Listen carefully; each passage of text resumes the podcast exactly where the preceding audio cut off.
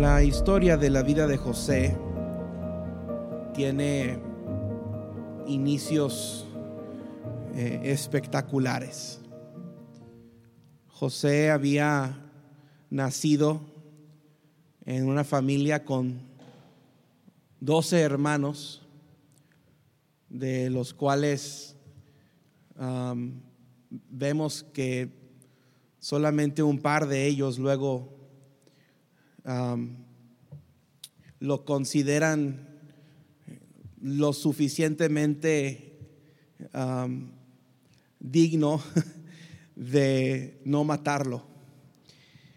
Y uh, su padre um, eh, es el preferido de su padre, uh, envidiado, juzgado por sus hermanos, rechazado por ellos. Es un joven a quien Dios le da un don, le, da una habilidad especial, pero uh, es, es rechazado, envidiado, juzgado. Y luego es vendido en esclavitud. Entonces, José desciende primero del privilegio al pozo. Primero de un lugar de prestigio a un lugar de pérdida. Esa es la primera parte de la historia de José. Pero la última parte de la historia de José es muy diferente. José termina con victoria. Ahora, la pregunta es, ¿qué hizo José mientras Dios lo llevaba del pozo al palacio? ¿Qué eran las cosas o cuáles eran los ingredientes en la vida de José que lo llevaran de un lugar de desesperación a un lugar de bendición. Y la segunda pregunta es, ¿qué debe hacer usted mientras Dios lo lleva del pozo al palacio? Mientras Dios le lleva a usted de donde usted está, donde quiera que usted esté, desde este lugar hasta el lugar en donde Dios ha terminado su obra en su vida. Pues lo primero que vemos que hace José en su historia es que él reconoce la dificultad de la vida. Mire Génesis capítulo 37. Génesis 37, versículo 12. Esta es la historia. Después fueron sus hermanos a apacentar las ovejas de su padre en Sequim. Génesis 37, 13. Y dijo Israel a Jehová, este es el padre hablando, dijo Israel a José, este es el padre hablando al hijo. Tus hermanos apacientan las, ovejas, en Sequim. Ven y te enviaré a ellos. Y él respondió, heme aquí. E Israel le dijo, ve ahora mira cómo están tus hermanos y cómo están las ovejas y tráeme la respuesta. Y lo envió del valle de Hebrón y llegó a Sequim. Y lo halló un hombre andando, en el, er, eh, andando él errante por el campo y le preguntó a aquel hombre diciendo, ¿qué buscas? José respondió, versículo 16, busco a mis hermanos, te ruego que me muestres dónde están apacentando.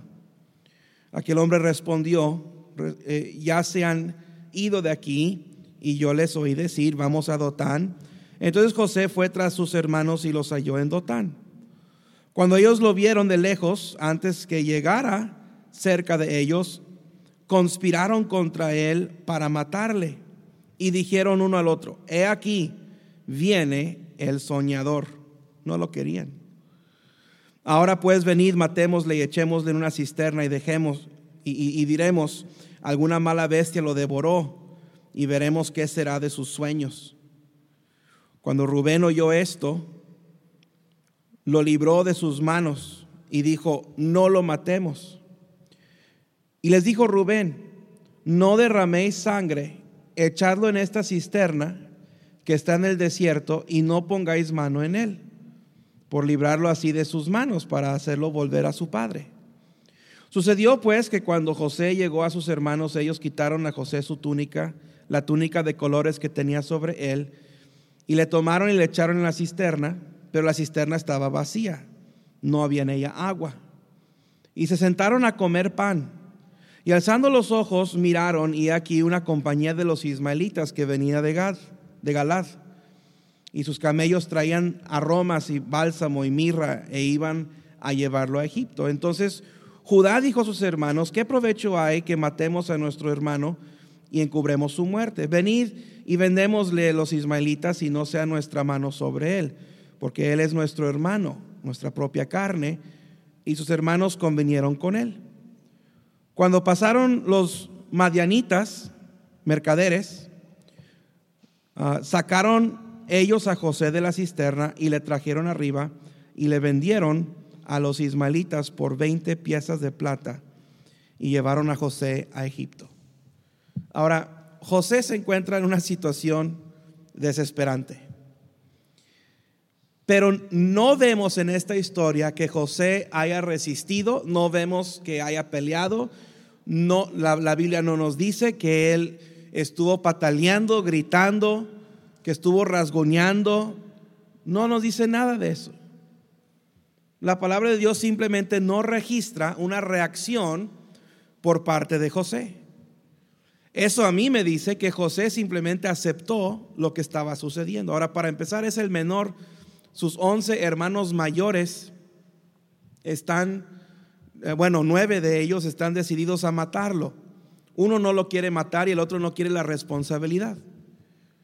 Pero cuando menos nueve de sus hermanos mayores lo agarran y lo pescan al mismo tiempo para echarlo a una cisterna, a un pozo de agua, a una noria. Y José no se resiste. Lo que yo aprendo de esto es que José aceptó que la vida es difícil. Job dijo, el hombre nacido de mujer, corto de días y lleno de sinsabores.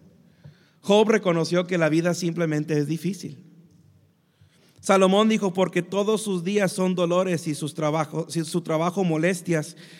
Aún de noche no descansa su corazón. También esto es vanidad. Eso es lo que dijo Salomón. La vida es difícil. Y a lo mejor usted no quiere escuchar eso, pero es la realidad de las cosas. La vida simplemente es difícil. Todos la tenemos difícil. Todos batallamos con algo. Menciono esto con algo de frecuencia. Porque en, primer lugar, yo no quiero ser la clase de predicador que te predica un evangelio falso. Yo no quiero mentirte. Yo no, yo no voy a decirte que todo va a estar bien, porque a lo mejor no todo va a estar bien.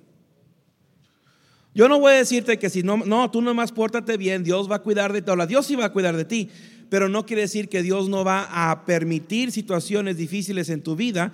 Y no quiere decir que situaciones difíciles no son el plan de Dios para tu vida. Porque Dios usa lo bueno y también usa lo malo para dirigir nuestra vida. Ahora, en el caso de José, nosotros que tenemos la ventaja de ver el principio de su historia, y el fin de su historia, nosotros podemos ver y decir, ah, claro que sí, Dios estaba en todo esto. Dios estaba usando todo esto. Pero José no tenía esa perspectiva. José no sabía si sus hermanos lo iban a matar, luego no sabía si se iba a ahogar en una noria, resulta que la noria no tenía agua. Imagina que te avienten en una noria de 10, 15 metros de profundo. Y tú piensas que vas a caer en agua y resulta que no había agua. José no sabe si se va a morir, no sabe, no sabe qué va a pasar, luego lo venden. Nosotros tenemos la ventaja de conocer el final de la historia de José, pero José no tenía esa ventaja. Y tampoco tenemos nosotros la ventaja de saber cómo va a resultar nuestra vida. Entonces lo primero que uno tiene que reconocer simplemente es la vida es difícil. Pero a veces Dios usa la dificultad dentro de su plan para nosotros. Mire 2 Corintios capítulo 4. 2 Corintios 4.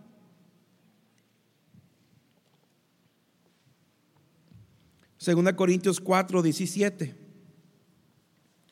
Pablo dice, porque esta leve tribulación momentánea, 2 Corintios 4, 7, porque esta leve tribulación momentánea, ¿cuál es la siguiente palabra? Produce. Esta leve tribulación momentánea produce. En otras palabras, esto lo que te está pasando va a producir algo. Yo no sé qué es. Y a lo mejor tú no sabes qué es. Pero la tribulación produce. Hay resultados en la tribulación. Ahora Pablo dice que produce en nosotros cada vez más excelente y eterno peso de gloria. Pero la tribulación produce. Y la tribulación de, José produjo. Hermano, entienda, Dios no siempre resuelve tus problemas. Dios puede resolver tus problemas, pero no siempre resuelve tus problemas. A veces Dios deja que vivamos con problemas. ¿Por qué? Yo no sé por qué. Pero es su voluntad. Y Él lo permite. A veces Dios calma la tormenta. Pero a veces Dios deja que la tormenta se enfurezca y nos calma a nosotros. Aún en el pozo, Dios tiene un plan para ti. Aún en ese lugar difícil, Dios tiene un plan para ti. Aún en esa dificultad, Dios está obrando. Dios está haciendo algo. José no sabía cuál era la intención de Dios. Pero Dios tenía planes. José después nos revela en Génesis capítulo 50, nos revela lo que él había estado pensando. Ustedes, ustedes tuvieron la intención de hacerme un mal. José, por todos esos años, a lo mejor tenía eso en su corazón. Mis hermanos me hicieron, me hicieron un mal. Cuando estaba en la cárcel, dijo, yo caí aquí eh, y no hice nada, no lo merecí.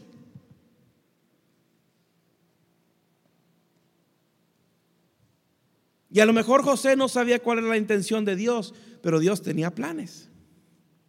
Y Dios estaba obrando mientras José estaba en el pozo. Mire hermano, deja de tratar de salirte del pozo. Eso es lo que muchos hacemos o lo que muchos queremos hacer. Caemos en un problema. No estoy diciendo, no estoy diciendo que, que vivas una, una vida derrotada y que nunca trates de resolver ningún problema en tu vida. Estoy diciendo, no huyes del problema. No trates de salirte del pozo. Deja que Dios obre mientras estés en el pozo. Deja que Dios haga su voluntad en tu vida. Aprende algo en el pozo. Acércate más a Dios en el pozo.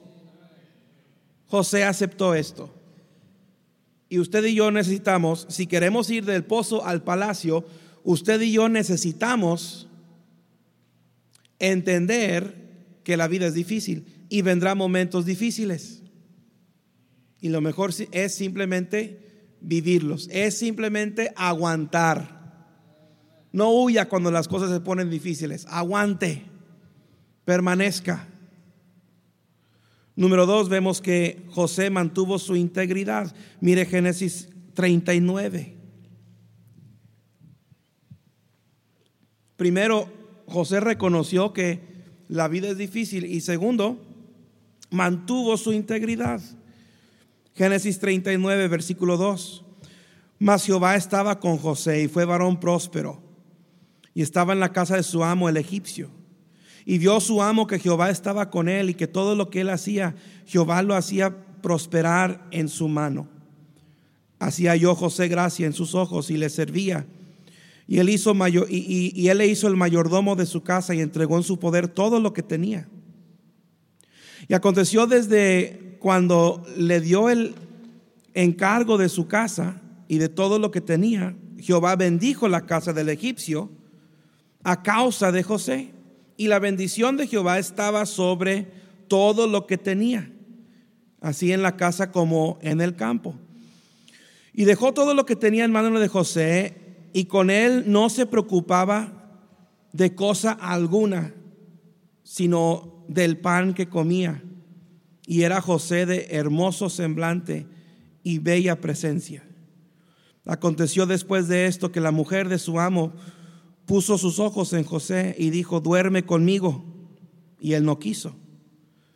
Y dijo la mujer de su amo, he aquí que mi señor no se preocupa conmigo de, que, de, lo que hay en, en casa y ha puesto en mí, en mi mano, todo lo que tiene. No hay otro mayor que yo en, en, esta casa y ninguna cosa me ha reservado sino a ti, por cuanto tú eres su mujer. ¿Cómo pues haría yo este gran mal y pecaría contra Dios? Hablando ella a José cada día y no escuchándola él para acostarse al lado de ella, para estar con ella. Aconteció que entró él un día en casa para hacer su oficio y no había nadie de los de la casa ahí. Y ella lo asió por su ropa diciendo, duerme conmigo. Entonces él dejó su ropa en las manos de ella y huyó y salió. Cuando vio ella que él había dejado su ropa en sus manos y había huido fuera, llamó a los de la casa y les habló diciendo, mirad, nos ha traído un hebreo para que hiciese burla de nosotros. Vino él a mí para dormir conmigo y yo, y, yo di grandes voces y viendo que yo alzaba la voz y gritaba, ah, dejó junto a mí su ropa y huyó y salió. Fíjense que aquí, en medio de todo lo que sucede en la vida de José, José mantiene su integridad. Resistió la tentación. Fue leal a su patrón. Fue fiel a Dios. Huyó del pecado. Y luego permaneció firme en la acusación. Eso es integridad. José, ah, a José Potifar, su, su amo, le había dado todo lo que había en su casa, todo lo puso en su mano. Dice la palabra de Dios que, que, su amo no se preocupaba por nada. Si José estaba encargado, él no se preocupaba por nada. Es, eso es integridad. Cuando, cuando tuvo la oportunidad de pecar, no aprovechó la oportunidad. Y cuando el pecado estaba a la puerta, él huyó. Mantuvo su integridad. ¿Cómo es que José fue del pozo al palacio? Primeramente, él reconoció que la vida es difícil. En el segundo lugar, mantuvo su integridad. Y hermano, en tu trayecto del pozo al palacio, mantén tu integridad. Proverbios 11.3 dice, la integridad de los rectos los encaminará, mas destruirá a los pecadores la perversidad de ellos. Nunca vas a llegar al palacio si no andas en integridad. Nunca vas a llegar al palacio, nunca vas a llegar a ese destino final de la voluntad de Dios para tu vida si no mantienes tu integridad. Proverbios 19, el que camina en integridad anda confiado, mas el que pervierte sus caminos será quebrantado. Qué importante andar en integridad, resistir la tentación, ser fiel a Dios, huir del pecado. En el, en el pozo es fácil perder tu integridad. Cuando las cosas van mal, es fácil perder tu integridad. Cuando todo está en tu contra, cuando parece que a nadie le importas, ahí es en donde entra el diablo y dice, mira, ¿qué tienes que perder? Ya perdiste todo, ¿qué más tienes que perder? pero José mantuvo su integridad. Entonces, en su camino del pozo al palacio, que a propósito José no sabía que él se dirigía al palacio. José no sabía cuál era el destino final de la voluntad de Dios para su vida. José simplemente estaba tomando el siguiente paso, queriendo o sin querer. Estaba siendo llevado por la voluntad de Dios en su vida. Y en ese trayecto del pozo al palacio, José simplemente reconoció la vida es difícil, pero no, no, andaba desanimado, aún hacía bien su trabajo cuando estaba en la dificultad, hacía prosperar a otros cuando estaba en su dificultad, mantuvo su integridad cuando estaba en su dificultad y luego por último ayudó a otros. Mira Génesis capítulo 40. Génesis 40 versículo 1. Dice, aconteció después de estas cosas, ahora José está en la cárcel por la falsa acusación en contra de él, que el copero del rey de Egipto y el panadero delinquieron contra su señor el rey de Egipto. Y se enojó Faraón contra sus dos oficiales, contra el jefe de los coperos y contra el jefe de los panaderos y los puso en prisión en la casa del capitán de la guardia, en la cárcel donde José estaba preso. Y el capitán de la guardia encargó de ellos a José, y él les servía, y estuvieron días en la prisión. Ambos, el copero y el panadero del rey de Egipto, que estaban arrestados en la prisión, estuvieron, ah, tuvieron un sueño, cada uno su propio sueño, en una misma noche cada uno su propio significado. Vino a ellos José por la mañana y los miró y aquí que estaban tristes. Y preguntó a aquellos oficiales de Faraón que estaban con él en la prisión de la casa de su señor, diciendo, ¿por qué parecen hoy mal vuestros semblantes? Interesante. José, sus hermanos lo avientan a un pozo lo venden como esclavo. Es falsamente acusado, lo meten a la cárcel. Y José le se levanta en la mañana y le pregunta a otros dos que están en la cárcel, oye, ¿por qué están tristes? mira, ¿por qué esas caras? José mantuvo un buen espíritu a través de todo esto. Mire, hermano, a lo mejor la vida a usted le quita todo, pero no tiene que quitarle su buen espíritu. Dice el versículo 8, ellos le dijeron, hemos tenido un sueño y no hay quien lo interprete. Entonces les dijo José, ¿no son de Dios las interpretaciones? Digo José, ah, mira, este es mi mero mole. De sueños, yo sé, mis hermanos me, me pusieron un apodo, me pusieron el soñador. ¿Se acuerdan? Contádmelo ahora. Falsamente acusado, está en la cárcel. Y aquí el copero y el panadero del rey le cuentan sus sueños. José les interpreta sus sueños y les ayuda en su camino. Dios le había dado esa habilidad especial a José. Y en la dificultad, José deja que Dios lo use. Hermano, cuando estás en la dificultad, cuando estás en el pozo, deja que Dios te use. Dios te ha dado talentos, te ha dado habilidades, te ha dado dones, deja que Dios te use. Algunos cristianos cuando entran en la dificultad, cuando entran en el pozo, dejan de servir a Dios. Yo no entiendo eso. Muchos están más preocupados por salirse del pozo que por ser útiles en el pozo. ¿De qué sirve, hermano, la prueba que Dios permite en nuestras vidas si durante la prueba nos damos de baja? Es en el pozo en donde más deberíamos estar dispuestos a servir a Dios. Digo, ¿qué más iba a hacer José? ¿Qué más tenía que hacer más que ayudar a otro? Él no se podía ayudar a sí mismo. Él no podía salirse él mismo de donde estaba. Entonces, ¿por qué no ayudarle a alguien más a salirse de donde está? Hermano, tú no eres el único que está en el pozo. Hay otras personas ahí en el pozo contigo. Tú no eres el único que está pasando por dificultades. Hay otras personas que están pasando por dificultades contigo.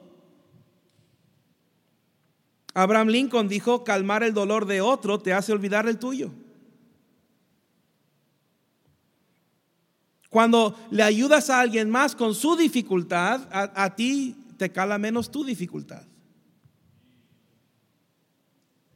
A algunos de nosotros nos serviría, en lugar de estar completamente aferrados, enfocados y consumidos con nuestra dificultad, despojarnos de nosotros mismos por unos momentos e ir a ayudarle a alguien más con su dificultad.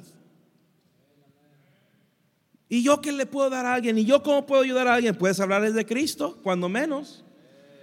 Quitarles una gran dificultad que tienen encima, la condenación del pecado y el castigo de la muerte. Proverbios 19, 17 dice que al que presta al pobre, presta a Jehová. Y él le dará su recompensa. José es olvidado José les dice, acuérdense de mí, cuando, cuando sea un buen momento, mencióname a Faraón. Cuéntales mi historia, que yo fui traído de la tierra de los hebreos, fue, fui vendido y ahora estoy aquí falsamente acusado. Salen de la cárcel, uno muere, el otro sobrevive, pero se olvida de José. Dos años después. Ahora, el, trayecto de la vida de José no, no, son, no es un capítulo de una serie de televisión. En un, en un, capítulo de una serie de televisión, ¿cuánto dura más o menos una serie, un capítulo? ¿Cómo no? ¿Cómo no? Él me ha recomendado unos muy buenos. ¿Qué? ¿Media hora? ¿Eh? la serie de 24 dura una hora el capítulo, ¿verdad? Todo se resuelve en, una, en un capítulo de la serie de Y es así queremos que sean nuestras vidas. Ay, estoy pasando por la dificultad, pero mañana todo va a estar bien. No, José dura años y años y años en este trayecto. No se desespere en el proceso que Dios tiene para su vida. No pierda la paciencia cuando su problema no se resuelve de la noche a la mañana. Hermano, Dios quiere llevarte del pozo al palacio, pero no necesariamente lo va a hacer mañana. No te salgas del pozo, deja que Dios obre en tu vida, deja que Dios haga algo en tu vida mientras estás en el pozo. Mientras estás en la dificultad, en el trayecto de esa dificultad. Recuerde nuestro, nuestro pasaje principal, Génesis 50, 20. Eh, José, ya habiendo ascendido a ese lugar, de influencia y de poder en el palacio de Faraón, habiendo sido puesto como el segundo en mando en todo Egipto, habiendo desarrollado un plan para poder tener, poder tener comida durante los años de hambre. Ahora viniendo personas de todas las naciones a comprar de Egipto para poder sobrevivir, vienen sus hermanos a él. Y después de una serie increíble de acontecimientos, José se revela a sus hermanos y les dice, vosotros pensasteis mal contra mí, pero Dios lo encaminó a bien. Dios tomó esta situación que yo no entendía, esta situación incómoda, esta situación difícil, y Él encaminó esa situación de algo malo a algo bueno. Y Dios puede encaminarte a ti del pozo al palacio, pero tienes que entender simplemente la vida es difícil, acéptalo. Si tú puedes aceptar que vas a enfrentar dificultad y vas a enfrentar prueba, si puedes estar listo para eso, entonces con más facilidad vas a permanecer durante la prueba. Y Dios quiere encaminarte del pozo al palacio, pero tú tienes que mantener tu integridad. Tienes que mantenerte puro y recto delante de Dios. Fiel y leal. Y Dios quiere encaminarte del pozo al palacio, pero necesitas enfocarte en otros durante ese trayecto. José nunca hubiera llegado al palacio si se hubiera salido del pozo. Nunca hubiera podido ayudarle a sus hermanos y a sus familias y luego a su descendencia si se, si se hubiera escapado de los ismaelitas. José nunca hubiera llegado a ser el segundo en mando en Egipto si se hubiera acostado con la esposa de su amo. Nunca hubiera llegado a ser de bendición José. Nunca hubiera llegado a esta realización en su vida y cumplir el propósito de la voluntad de Dios para él personalmente si hubiera tenido una mala actitud en la cárcel, rehusando ayudar a los demás que estaban ahí con él. Deja que Dios te use. Huye del pecado Acepta que la vida es difícil.